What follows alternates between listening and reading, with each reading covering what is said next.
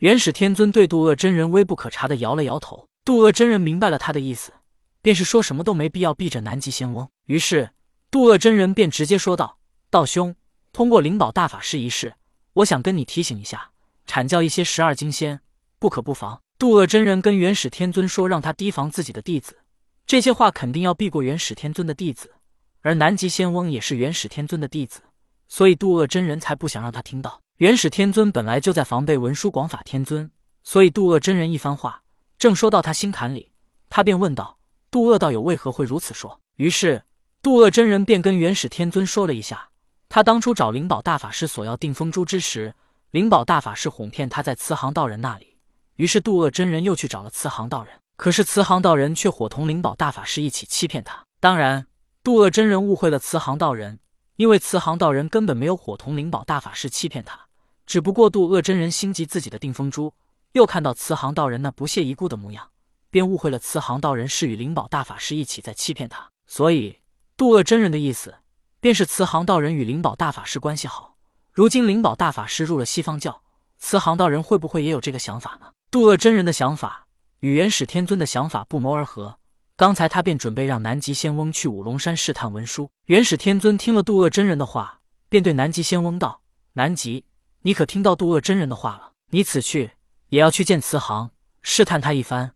如有背叛我阐教的苗头，一样杀无赦。元始天尊可以容许弟子违逆自己，但他绝对不能看到弟子叛教，更加不容许他们加入西方教。如果弟子想要加入西方教，那不如心中就杀了他们，以绝后患。南极仙翁默不作声的点了点头。既然事情都已经发展到如此地步，南极仙翁索性放开了手脚，他便开口说道：“老师。”弟子也想到了一件事。元始天尊道：“你说。”南极仙翁说道：“老师，殷红为赤精子的弟子，殷郊为广成子的弟子。殷红死于太极图之内，而杀他的人是他的老师赤精子。当时殷红死的时候，赤精子放声大哭，还说太华山从此之后再无人养道修真。老师，那赤精子说出这么一番话，是不是说明他也想加入西方教呢？否则，他怎么会说出太华人再也无人修道这样的话呢？”难道他不是在太华山修道吗？顿了顿，南极仙翁继续说道：“广成子当时亲手杀了殷郊，同样流下了伤心的泪水。老师，当年为了封神大业，他们这都是在按照您的命令行事。如今封神完成，弟子被杀，他们心里会不会产生不满的想法呢？”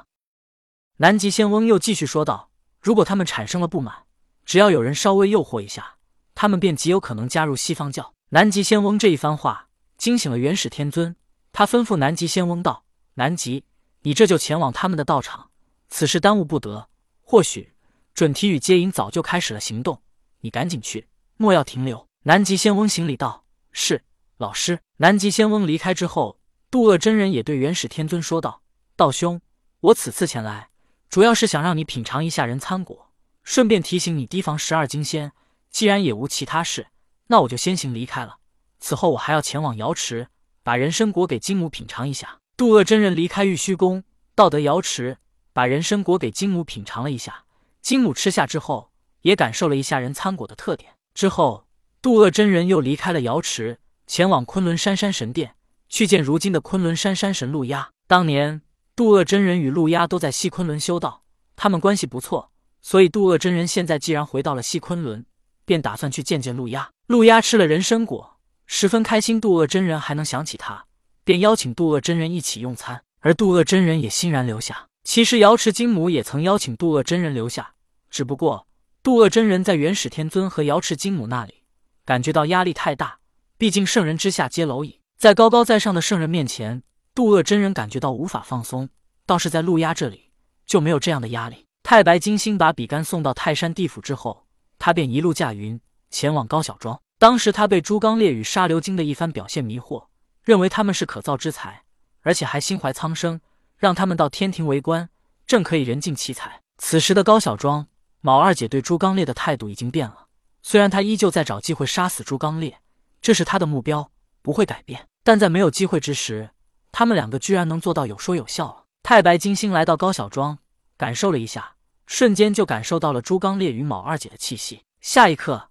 太白金星出现在朱刚烈的小院里。朱刚烈看到太白金星，脸色一喜，急忙走上前来行礼道：“上仙，你终于回来了。”太白金星点点头，没说什么，反而望着卯二姐问道：“她为何会在这里？”朱刚烈心念急转，他搞不懂太白金星对卯二姐的态度是什么样的，所以他想了想，便说道：“上仙，卯二姐其实也是一个苦命的妖怪，她是被她的父亲逼着来抓村民，错不在她。